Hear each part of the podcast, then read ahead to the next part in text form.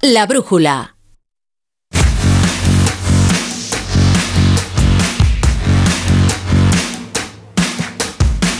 Bueno, ya se va restableciendo el servicio ¿eh? en Chamartín, ahora que todavía se viven escenas de agobio y hay mucha gente todavía esperando entrar, al menos al hall y coger su tren ya cuando les digan, porque la verdad es que hay mucha incertidumbre acerca de a qué hora podrán finalmente estar sentados en el vagón que les lleve con sus familias o a sus eh, ciudades de, vacaciones. Luego ahora en la brújula de la economía, eso a las 9 volvemos a conectar, pero ya les digo que al menos, al menos ya van pasando algunos de esos pasajeros que estaban esperando en los accesos de, de Chamartín, pues tan agobiados por la suerte de sus, de sus vacaciones y después de haber vivido pues una tarde de verdadera incertidumbre. Edu Pidal. Muy buenas. ¿Cómo estás? Buenas Algún amigo tengo yo por Chamartín pendiente de que salga o no salga el, tren. Alguna amiga nos has puesto al teléfono que nos ha hecho una crónica vívida de lo que se a, a, mí me hubiera servido para no perderlo, porque llego bastante justo a las estaciones y a los aeropuertos, así que... tú llegarías ahí y te encontrarías todo el follón Claro, y no sabrías ni lo que ni lo que pasa en la estación, me lo tendrían que ir contando, pero bueno. La mayoría nos decían, hoy que he venido con tiempo, ya. fíjate lo que me encuentro aquí, pero bueno, chicos... y no tengo silla para esperar. Mira, no hay ningún equipo de fútbol pendiente de viaje que sepamos y hemos mirado en las últimas horas. Messi podría ir a Barcelona en tren a ver a sus antiguos compañeros si es que puede volver, que en Barcelona anuncian que el regreso de Messi es posible. Vamos a ir a Barcelona para ver si realmente lo es en el regreso de la liga, que esta noche vuelve la liga, jornada 27, mañana partidazo en el Metropolitano, ¿tú no lo ves o qué? No, no, no, es que me río porque creo que van a tener que hipotecar hasta la Sagrada Familia. no, sabía si van a tener que recalificar el Parque Güell o, hipotecar la Sagrada Familia, pero bueno, algo, algo se hará para que venga Messi. Otra famosa palanca. Lo ponemos en contexto y explicamos si es o no posible lo de Messi. Vamos a ello.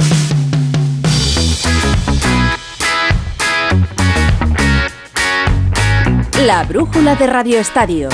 Edu Pidal. Porque el Barça vuelve a inflar el globo del regreso de Messi. Yo no sé si esto es real, vamos a ver. Que lo quieren, por supuesto que me lo creo. Pero todos queremos cosas que no podemos permitirnos. Porque TV3 contó ayer que el Barça piensa despedir a más de 150 trabajadores del club, que es un recorte de personal salvaje y ha ampliado dos pólizas de crédito. La cantidad total es de casi 50 millones de euros para gastos ordinarios, para nóminas, para pagar la luz, el agua, el gas. Así está el club, que va a tener que reducir masa salarial para inscribir a Gaby, por ejemplo. Yo pongo todo esto en contexto para que entiendan que dude la torre cuando el Barça, a través de su vicepresidente Rafa Yuste, confirma contactos para la vuelta de Messi y Xavi le abre las puertas, claro. Juste y Xavi, la pregunta es de David Bernabeu. ¿Le pedirías que volviera? ¿Te gustaría verle en un Last Dance en el Barça? ¿Hay contactos? A todo lo que me has preguntado, te diría que sí. Por supuesto que me encantaría que él volviese, lo digo a título personal, y de lo que me has dicho, también sí. Eh, tenemos contactos, por supuesto, con, con ellos. Vamos a ver qué pasa, de verdad. O sea, no hay, no hay nada todavía. Vamos a ver la voluntad que tiene Leo y luego, y luego veremos. Normal que haya ilusión, ¿no? Un último Last Dance, ¿no? como Michael Jordan, ¿no? He ido por ahí, bueno, normal que la gente se ilusione. Lo más importante es que el culé esté ilusionado, ¿no? Bueno, pues sabemos la intención del Barça, entiendo la ilusión, nos falta la versión de la familia Messi y en esto la mejor información la tiene Alfredo Martínez, que no sé si ves factible para el Barça pensar realmente en el regreso de Messi. Alfredo, buenas tardes. Hola, muy buenas tardes, Edu. Bueno, hoy ha habido una declaración de amor clara del Barcelona que lo va a intentar. Lo va a intentar, evidentemente va a poner todo de su parte. Eh, Leo Messi está en conversaciones con el Paris Saint-Germain, quien, por cierto, ha elevado la oferta importante al jugador argentino. Eh, Messi no descarta lo que era prácticamente imposible hace un tiempo, pero sabe que es una operación muy complicada. Vamos a ver y a esperar acontecimientos. El Barcelona está hinchando muchísimo el globo, cree que es una opción importante de cara a jugar en y a conseguir nuevos patrocinadores, una, otra huida hacia adelante, pero evidentemente todo está en un boceto y en un proyecto incipiente. Esas conversaciones primeras que se hablan son apenas con el padre y habrá que ver cómo reacciona Leo Messi a, esta, a estos gestos de cariño, sobre todo de Xavi Hernández y de la afición del Barcelona, que es mucho más cariñosa evidentemente que la del Paris Saint Germain. Pues sí, ha estado bien la rueda de prensa de Xavi, también de Juste, porque el Barça tiene muchos frentes abiertos, Ansu Fati, Gaby, la Liga. Luego vuelvo contigo, Alfredo. Cuento rápido que la noticia en el Real Madrid es la lesión de Mendy, una lesión en el solo izquierdo, un mes de baja, otra vez sin lateral, otra vez a buscar soluciones a Ancelotti en un momento clave. Copa en el Camp Nou, Champions, mala noticia para los blancos. Una buena la ha protagonizado Luis Enrique. Ya saben que se convirtió en streamer durante el Mundial de Qatar con sus directos en Twitch, pues el dinero que generó, unos 30.000 euros, lo ha donado a una fundación de oncología infantil, Enriqueta Vilavecchia. Lo prometió y él mismo anunció hoy el destino del dinero. Jornada de liga en primera división, vuelve tras el parón, jornada 27 arranca a las 9 en Mallorca. Mallorca Osasuna, Paco Muñoz, ya desde Mox, muy buenas. Hola Edu, dos equipos en un mal momento, el Mallorca un punto de 12, Osasuna uno de 9 y dos derrotas consecutivas. Javier Aguirre va a jugar con los de siempre, es decir, que Muriki, Canguili y Guío que llegaron ayer están en el 11 y Yagoba va a reservar a algunos futbolistas de cara al partido de semifinales de Copa del Rey ante el Barça el próximo martes. Están en el banquillo David García, Moy Gómez, Ande o Moncayola, entre otros. Y destacar que Bataglia, el centrocampista argentino, casi con toda su vida va a dejar el club, ha llegado de Brasil, no está en la convocatoria y en las próximas horas podría abandonar la isla. Va a pitar Díaz de Mera. A partir de las 9, convocatoria de Jorge Vilda en la selección española femenina. No está en las 15 rebeldes, pero vuelve Irene Paredes. Ana Rodríguez. Pues sí, Edu, la vuelta de Irene Paredes es la principal novedad en la lista que ha dado Jorge Vilda para los amistosos ante Noruega y China, la última convocatoria antes del Mundial. La central del Barça no acudía a la selección desde el pasado mes de agosto, donde recordemos fue la cara visible como capitana de aquella rueda de prensa de las jugadoras en la que negaron haber pedido el cese de Jorge Vilda como seleccionador, aunque sí admitieron haber pedido cambios para mejorar el rendimiento de la selección. Una Irene Paredes, eso sí, que no está dentro de esas 15 jugadoras que enviaron un mail para pedir que no fuesen convocadas por parte del combinado nacional. Así ha explicado Jorge Vilda la vuelta de Irene Paredes a esta selección. En cuanto a Irene, porque hemos creído que es el momento oportuno y es el momento que tenía que venir. El primer requisito es que es seleccionable, es una jugadora convocable. Va a aportar experiencia a la selección y es una jugadora que está comprometida con la selección. No voy a entrar si ha habido conversaciones, no, no lo voy a desvelar aquí. Una lista en la que siguen sin aparecer las 15 jugadoras que pidieron no ser convocadas a tan solo tres meses para el Mundial, cada vez las puertas más cerradas a estas 15 para estar en la Copa del Mundo. Un tema, por cierto, del que no ha querido hablar Jorge Vilda en la rueda de prensa, de la que sí ha hablado ha sido de Alexia Putellas. Ha dicho que están esperando a su recuperación y que después hablarán con ella. Pues mira, atención a la información sobre Alexia Putellas de Rafa Fernández. Hola Rafa, buenas. Hola Edu, muy buenas. Eh, igual que contamos aquí, que había exigido la federación que por escrito pidieran volver a la selección, estoy en condición de decirte que a esta hora Alexia Putellas y la federación tienen claro que la mejor jugadora del mundo va a estar en el Mundial. Tanto una parte como la otra también hay patrocinadores por el medio y aunque la decisión era difícil, te puedo decir que está tomada y Alexia Putellas irá al Mundial de Australia y Nueva Zelanda. Noticia de Onda Cero, nos cuenta Rafa, vuelve Alexia Putellas para el Mundial. Fórmula 1, Gran Premio de Australia, Fernando Alonso ha marcado el mejor tiempo en los segundos entrenamientos libres bajo la lluvia. Además, Carlos Sainz ha sido quinto. El asturiano nos permite seguir soñando con su Aston Martin en busca de la victoria 33. En el baloncesto, Ayer jugaba el Barça, nos lo contaba Albert Arran. Hoy Valencia, Basconia y Real Madrid. Y todos en marcha. David Kahn, muy buenas. ¿Qué tal, Edu? Muy buenas. Y el Valencia Basket que está a 5 minutos 30 segundos de decir matemáticamente adiós a los cuartos de final porque necesitaba ganar en Kaunas ante el Zalgiris y el Zalgiris está ganando 81-61, ahora 84-61 a 5-23 para el final. El Zalgiris que es noveno con 16 victorias, empatado con el Vasconia, que ahora mismo es octavo clasificado y que está jugando en el Buesa Arena ante el Fenerbahce, que es sexto con 18 triunfos y el partido empieza igualado 12-11 para el Vasconia, mediado el primer cuarto, el conjunto vitoriano que necesita ganar para no meterse en problemas y más después de esta victoria que está a punto de conseguir el Zalgiris Kaunas. Y está jugando el Real Madrid en Belgrado ante el Partizan, un partido que podríamos ver en los cuartos de final porque ahora mismo el Madrid es segundo y el Partizan es séptimo, que también se está jugando el conjunto dirigido por Cerco Obradovic, el estar en esos playoffs que darían acceso a la Final Four en los primeros cinco minutos. Buen inicio de partido para el Real Madrid con dos triples anotados por el húngaro Adam Hanga, Partizan 9, Real Madrid 11. Y tenis esta madrugada, semifinales en el Master 1000 de Miami. Juega Carlos Alcaraz, Rafa Plaza. Hola Edu, ¿qué tal? Y además merece la pena quedarse. No es muy tarde, es a la una hora española y para mí es el partido, la rivalidad en Nadal Federer de la próxima generación. Alcaraz contra Sinner, ayer Carlos ganó fácil a Taylor Fritz, va a jugar contra Sinner, que está más descansado, lleva un día más de descanso que Alcaraz, pero bueno, 3-2 en el cara a cara para Alcaraz, que además le ganó el último partido hace poquito en Indian Y un consejo, ¿has revisado el estado de tus neumáticos? Hazlo ahora. Pide cita en tu taller First Stop más cercano. Monta neumáticos Bristol y llévate hasta 120 euros para tus compras o carburante. Además sorteamos cada día una suscripción gratis a Eurosport. Viaja seguro al mejor precio con Bristol. Recuerda, solo en la red de talleres First Stop. Próxima promoción válida hasta el 7 de mayo. Más información en firststop.es. La brújula de Radio Estadio. Cuando tocas una guitarra eléctrica bajo una tormenta eléctrica de manera electrizante suena así. Y cuando conduces un coche eléctrico asegurado por línea directa, suena así.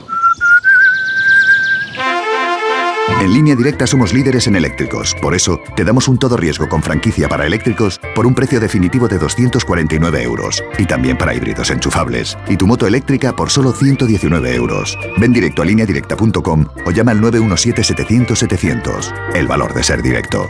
Consulta condiciones. Con las lentillas, el polvo, los ordenadores, notamos los ojos secos, nos pican. La solución es Devisión Lágrimas. Devisión alivia la irritación y sequedad ocular. Devisión Lágrimas. Este producto cumple con la normativa vigente de producto sanitario. El sector agroalimentario es clave en la provincia de Teruel. El melocotón de Calanda, el jamón de Teruel, la trufa o el aceite de oliva, entre otros, han dado notoriedad a una provincia que destaca por la variedad y la calidad de sus alimentos. De la importancia del sector primario en Teruel y de muchas más cosas nos hablarán en Onda Agraria, desde el Centro Público Integrado de Formación Profesional San Blas, con el patrocinio de la Diputación Provincial de Teruel y la colaboración de Caja Rural de Teruel, el sábado 1 de abril, desde las 6 de la mañana, Onda Agraria, con Pablo Rodríguez Pinilla y Soledad de Juan. Te mereces esta radio. Onda Cero, tu radio. Con cebolla. Sin cebolla. Con cebolla que le da alegría. Sin cebolla, que es muy fuerte. Aunque el mundo se divida entre tortilla con cebolla o sin cebolla, en Opel Service elijas lo que elijas, siempre elegirás muy bien. Cambia tus neumáticos con un 2x1 en las mejores marcas. Pide tu cita ahora y haz tu mejor elección. Condiciones en opel.es. La brújula de Radio Estadio. Edu Pidal. Los viernes se pasa por la brújula Santiago Segurola y nosotros le recibimos con los brazos abiertos para que nos hable de lo que le apetezca. Yo hoy quería hablar de la selección española de De La Fuente. Hola Santi. Buenas tardes Edu. Todavía con el trauma, el shock de no tanto de la derrota de España en Hampden Park con, con Escocia, estas cosas pasan en el fútbol, sino con la sensación tan vacía que dejó la, la selección. Se ha hablado mucho de- del Mundial, de la, eh, del relevo de, de Luis Enrique, pero yo esperaba que España, a la que por cierto eh, hay que decir que es una selección que ya no asusta en Europa, tenemos que admitirlo y tenemos que procesarlo, pensaba que habría un cambio hacia alguna parte. Y este es el problema que yo encontré en la selección el otro día es que volvimos a una España que me recordaba la selección de los años finales de los 60, principios de los 70 y buena parte de los 80. Equipos que no tenían método, que no tenían plan, que era una suma de voluntades y la suma cada una iba por cada lado y finalmente restaba.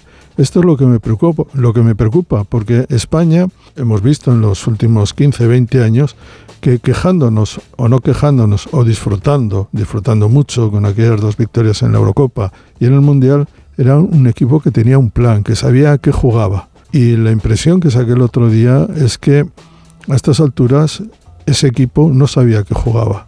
Y a mí eso me parece preocupante porque nos va bajando cada, cada vez más en la escala del fútbol. Pues la selección no volverá a jugar ya hasta junio, será la fase final de la Nations League. Ahora vuelve la liga, mañana a las 9 el Barça juega en Elche y decía que Xavi ha dejado muchos titulares, Xavi y Juste. Más temas más allá de Messi que comentábamos, Alfredo.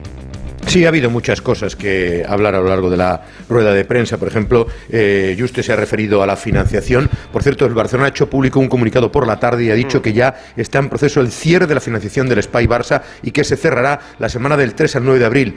Dicen las informaciones que a menos del 6%, entre un 5,55% de interés y que incluso si hay posibilidades se iría bajando en el futuro. Ha dicho también Juste que cree que, las, eh, que en breve, en el mes de abril, va a hablar eh, Joan Laporta sobre el llamado caso Negreira y va a comparecer ante los medios de comunicación. Tema Gaby. Hay campaña contra Gaby. ¿Qué es lo que ocurre? Xavi ha estado mucho más rotundo incluso que el propio Rafa Juste. He dicho que a lo mejor jugara en otro equipo, no solo en Madrid, el trato sería distinto, sí. Sí, sí, no hay que esconderse, está claro. No sé, me habéis hablado vosotros de campañas, no, no entiendo estas campañas. Campañas a un futbolista extraordinario que va a la selección, que sale con 18 años y marca diferencias. Para mí es un espectáculo verle jugar. Cuando sale un futbolista así es para admirar. Por eso me sorprende estas cosas. Pero bueno, supongo que será la, la rivalidad en sí. ¿no? Si hay alguna campaña, pues mira, que se la queden los que hacen campañas. Gaby está muy centrado y todos muy contentos con Gaby. También se ha hablado mucho de Ansu, te puedes imaginar en rueda de prensa. Eh, Rafael Juste ha dicho que él no puede garantizar 100% que vaya a seguir en el Barça, pero que evidentemente le ve contento. Xavi ha estado mejor. Xavi ha dicho que ha hablado con él, que lo importante es el futbolista, que no le da importancia a las declaraciones del padre, que lo entiende, que los padres son así y que pasa página. Es más, da la sensación de que Ansu va a ser titular. Pero claro, le preguntamos tanto por Messi, por el futuro, por fichajes, por llegadas, salidas, que Xavi ha habido un momento en la rueda de prensa que ha explotado. Estamos a un paso de ganar títulos y me habláis de fichajes del año que viene. Sois especialistas en cambiar el tema. Vamos a lo importante. Lo importante es que mañana nos podemos poner a 15 puntos del Real Madrid y que el miércoles podemos pasar a una final de Copa. No entiendo cómo no se habla de esto y se habla de los fichajes del año que viene. Si está todo por jugar este año. A veces no, no os entiendo, la verdad. Todo el año criticando de que no vamos a ganar títulos, de que hostias como panes, de que... Si estamos a un paso de ganar títulos, a un paso estamos. Él tiene razón en su planteamiento, pero también tiene que entender lo que buscan los periodistas. Información no es precisamente simplemente buscar el- los objetivos deportivos del Barça. Por cierto, ha habido lista de convocados 21 jugadores. Gran novedad, Araujo ha recibido la alta médica y viaja mañana a Elche con el resto de los compañeros. Tiene, eso sí, cuatro lesionados y la sanción de Rafinha. Y ha convocado un chaval, un centrocampista, acuérdate del nombre, Aleix Garrido, un buen pelotero que a buen seguro tendrá oportunidades en el futuro en Can. Me lo voy a apuntar. Ha estado realmente bien. Me ha gustado mucho la rueda de prensa de Xavi. Gracias, Alfredo. Interesantes. Hasta luego, que vaya Esta bien. noche más el Barça en Elche. El Elche es colista, casi desahuciado. Monserrat Hernández. Hola Edu, buenas tardes. Mañana arranca la era Sebastián Becasese como técnico del Elche, el sexto de la actual temporada. Lo hace ya con la mirada puesta más en la próxima temporada con el objetivo de devolver al Elche a primera división. Para el duelo de mañana, ante el líder de la liga, contará con cuatro bajas. Por sanción se pierden el partido Lucas Boyé y Pape Cheik, mientras que por lesión no estarán disponibles ni Enzo Rocco ni Randy Enteca. La buena noticia es que vuelven otros cuatro futbolistas, Lisandro Magallán, Alex Collado, Pere Milla y John Chetauya. El técnico en principio debutará con una línea de tres centrales y ha dicho que esto es fútbol y que por tanto no hay por qué renunciar a la sorpresa. El Barça jugará la próxima semana la vuelta de la Copa del Rey, Camp Nou, ante el Real Madrid y los blancos. Ya saben que han tenido la mala noticia de la lesión de Mendy. Qué mal momento. Alberto Pereiro, hola. Hola Edu, ¿qué tal? Muy buenas. Mira que tenía ganas de eh, entrar contigo ahora y decirte que no tenía lesionados en Madrid y eh, lo hemos hecho la mitad del día solo porque a las 3 de la tarde hemos conocido ese comunicado oficial del conjunto blanco donde eh, lo que tú comentabas en la entrada, un mes de baja por una lesión en el sóleo de la pierna izquierda. Apenas había regresado de dos meses fuera y se vuelve a perder otro mes, algo que no es nuevo en Mendy y que al Madrid le tiene un poquito harto ya con la historia. El partido se lo pierde Nacho, Álava está recuperado, ya jugó con Austria el otro día, así que va a ser el lateral izquierdo, ya te digo, lo importante no es lo del fin de semana, que habrá rotaciones, es lo del miércoles que viene. Pero lo del fin de semana lo contamos también. Me lo cuentas desde el Bernabéu en Radio Estadio. Gracias, Alberto. Un abrazo, chao. El Real Madrid ante un mes clave para su futuro deportivo esta temporada. El Atlético de Madrid tiene una final de la Champions, un final, una final por la Champions, quiero decir. El domingo 4 y cuarto ante el Betis, Hugo Condés. Hola, ¿qué tal Edu? Buenas tardes. Sí, como dices, prácticamente es una final, porque de ganar al Betis el Atlético Madrid el domingo a las 9, pondría nueve puntos más gol averaje de por medio con el equipo verde y blanco y acariciaría su presencia en la próxima Liga de Campeones. Por ello, Simeone lleva trabajando toda la semana recuperando futbolistas internacionales, sin Memphis que volvió lesionado de Holanda, sin Reinildo que sabes que está lesionado de larga duración y con un Reguilón que ha dado la nota positiva hoy porque ha vuelto a hacer parte del entrenamiento con el resto del grupo y parece que su vuelta a los entrenamientos es inminente. Así que el Atlético de Madrid, probando con Carrasco por la izquierda por Saúl, parece que la única novedad respecto a los últimos partidos sería la presencia de eh, Álvaro Morata en sustitución de Memphis Depay. Son las 9 menos 10, las 8 menos 10 en Canarias. El rival es el Betis. Y con el Betis, el Sevilla y el Cádiz andan mosqueados a cuenta de las sanciones. Son solidarios entre ellos. La brújula de Radio Estadio.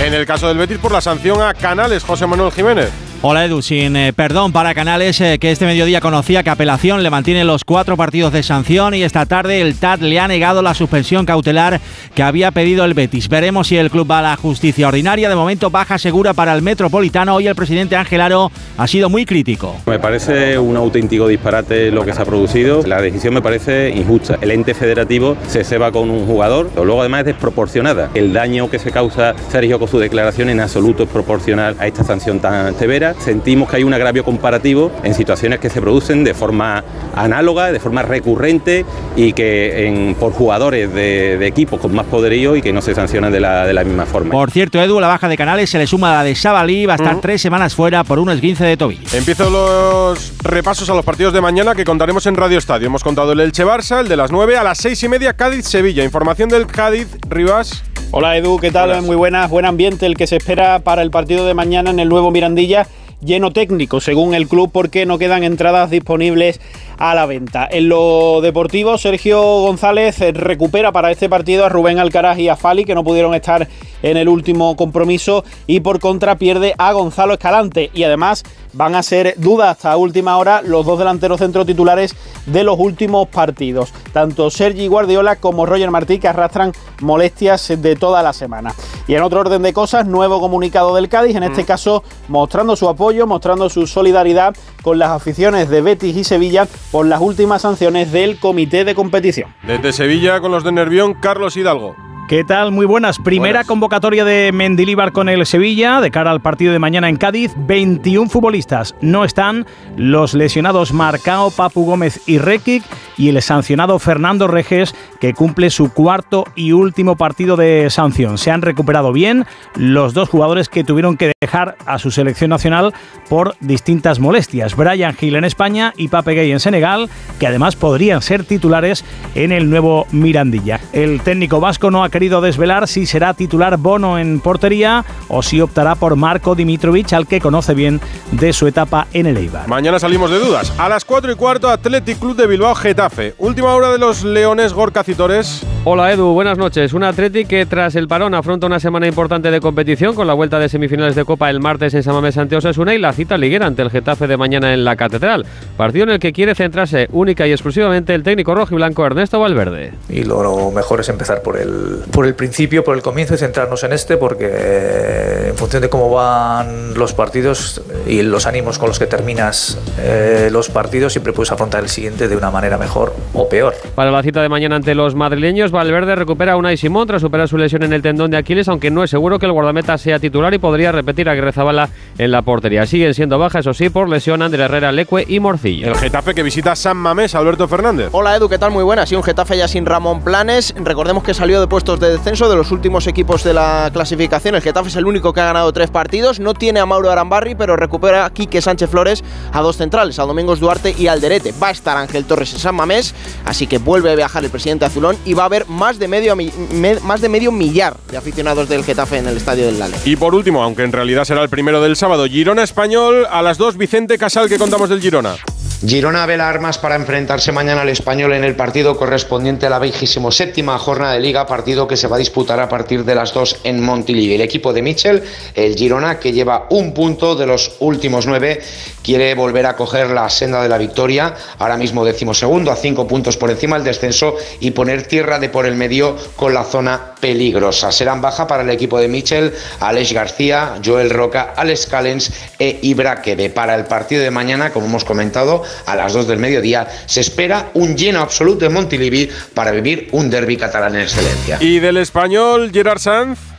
¿Qué tal Edu? Muy buenas. El español que afronta estas últimas 12 jornadas de liga con la misión de sobrevivir. Gran parte del buen rendimiento pasa por dos jugadores, Sergi Dardé, alma y líder dentro y fuera del campo, y José Lu, el goleador perico que además viene con confianza después de su debut con la selección, además con su doblete en cuatro minutos en el estreno ante Noruega. Un Diego Martínez que tiene bajas y algunas dudas y al lateral izquierdo totalmente descubierto y casi sin alternativas. El cuerpo técnico sigue pendiente de la evolución de algunos jugadores. Edu Expósito arrastra molestias por un golpe. Denis Suárez también arrastra dolencias, como también el lateral diestro francés Pierre Gabriel, un español pues condicionado y sobre todo necesitado en esta dura batalla que le espera en Montilivi. Hemos repasado toda la jornada de fútbol. Pendientes del baloncesto en la Euroliga, ha acabado uno de los españoles, el Valencia Camps. Y perdiendo en Kaunas ante el Zalgiris 95-74, dice por tanto adiós el conjunto tarón ya a los playoffs. El Zalgiris que ahora mismo es octavo clasificado con 17 victorias, una más que el Vasconia que está jugando en el Bues Arena ante el Fenerbahce y pierde 25-27 y ojo posible lesión de gravedad del base Marcus Howard, rodilla izquierda. Esperemos que no sea lo que parece y que no sea de gravedad la lesión. Se ha tenido que marchar al vestuario sin poder apoyar la pierna izquierda y el Real Madrid al inicio del segundo cuarto que está ganando 21-23 ante el Partizan en Belgrado. Ilusionados estamos para poner el despertador temprano y vivir el Gran Premio de Australia de Fórmula 1 con Fernando Alonso y con Carlos Sainz. Jacobo Vega. Hola Pidal, esta madrugada se ha disputado la primera jornada del Gran Premio de Australia de Fórmula 1 en el circuito de Albert Park en Melbourne, con las dos sesiones de entrenamientos libres en las que Max Verstappen ha conseguido ser el piloto más rápido y Fernando Alonso se ha quedado a menos de una décima del piloto neerlandés. Max ha conseguido el tiempo más rápido en los primeros libres, mientras que Alonso ha sido el más veloz en los segundos del día, que se ha visto afectados por una lluvia que ha comenzado a caer a mitad de la sesión y que ha evitado que los pilotos pudiesen mejorar sus cronos. Carlos Sainz ha terminado sexto en la primera sesión y quinto en la segunda, con un Ferrari que sigue evidenciando problemas para poder estar a la altura de Red Bull y de Aston Martin en condiciones de carrera. El que no quiera perderse nada de este Gran Premio de Australia va a tener que madrugar o trasnochar, ya que la tercera sesión de libres tendrá lugar a las 3 y media de la madrugada y la sesión clasificatoria a las 7, misma hora para la carrera del domingo. Tengo aquí una pantalla puesta con los entrenamientos del Gran Premio de Argentina de motociclismo y le quedan tres minutos. Recuerdo que sin Mar Márquez está pendiente Chechu Lázaro. Hola Chechu.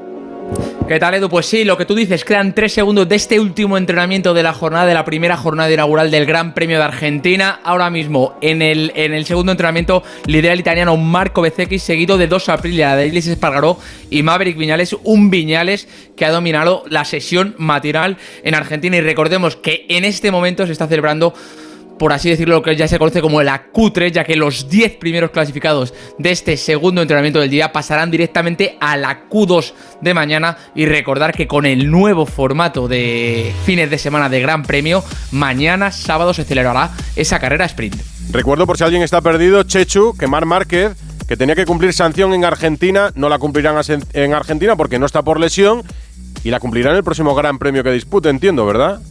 Eso de momento es lo que ha establecido los comisarios de la FIM y lo que ha recurrido y lo que ha apelado Honda en un recurso que ya ha avisado de que va a llegar hasta el final eh, con este tema porque eh, se modificó, los comisarios modificaron esa sanción a priori de Mar Márquez que debería cumplir aquí Mm. y veremos lo que decide ese tribunal de apelación, pero ya te decimos, Honda va a llegar hasta el final en ese tema y Mar Márquez tiene previsto reaparecer en el Gran Premio de las Américas el próximo fin de semana y lo quiere hacer libre de sanción. Los viernes los despide Ana Rodríguez.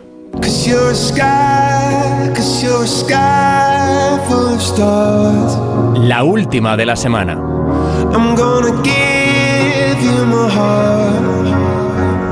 Hoy va de cifras, Edu, porque si te digo, por ejemplo, 54.667, 39.454 o 27.221, ¿qué puedes pensar? No son mis predicciones para el gordo de Navidad de este año, pero son cifras mágicas para el fútbol femenino. Todas cifras de récord. Casi 40.000 aficionados en el Olímpico de Roma la semana pasada para ver ese Roma-Barça de Champions en lo que es el récord de asistencia a un partido femenino en Italia.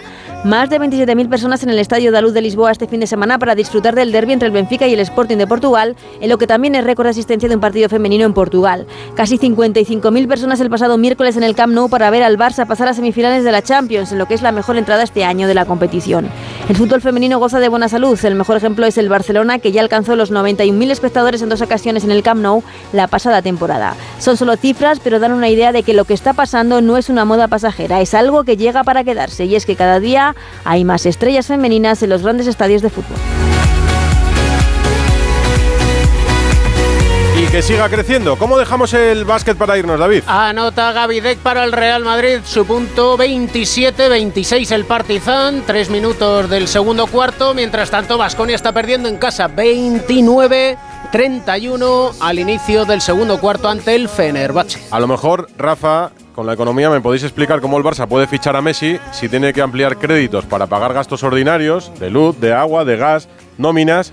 No puede inscribir a Gaby Pues con te el primer equipo. que se lo voy a presentar. Esto se lo voy a preguntar, ¿eh? Preguntadles. Ahí, ahí entran los de la economía.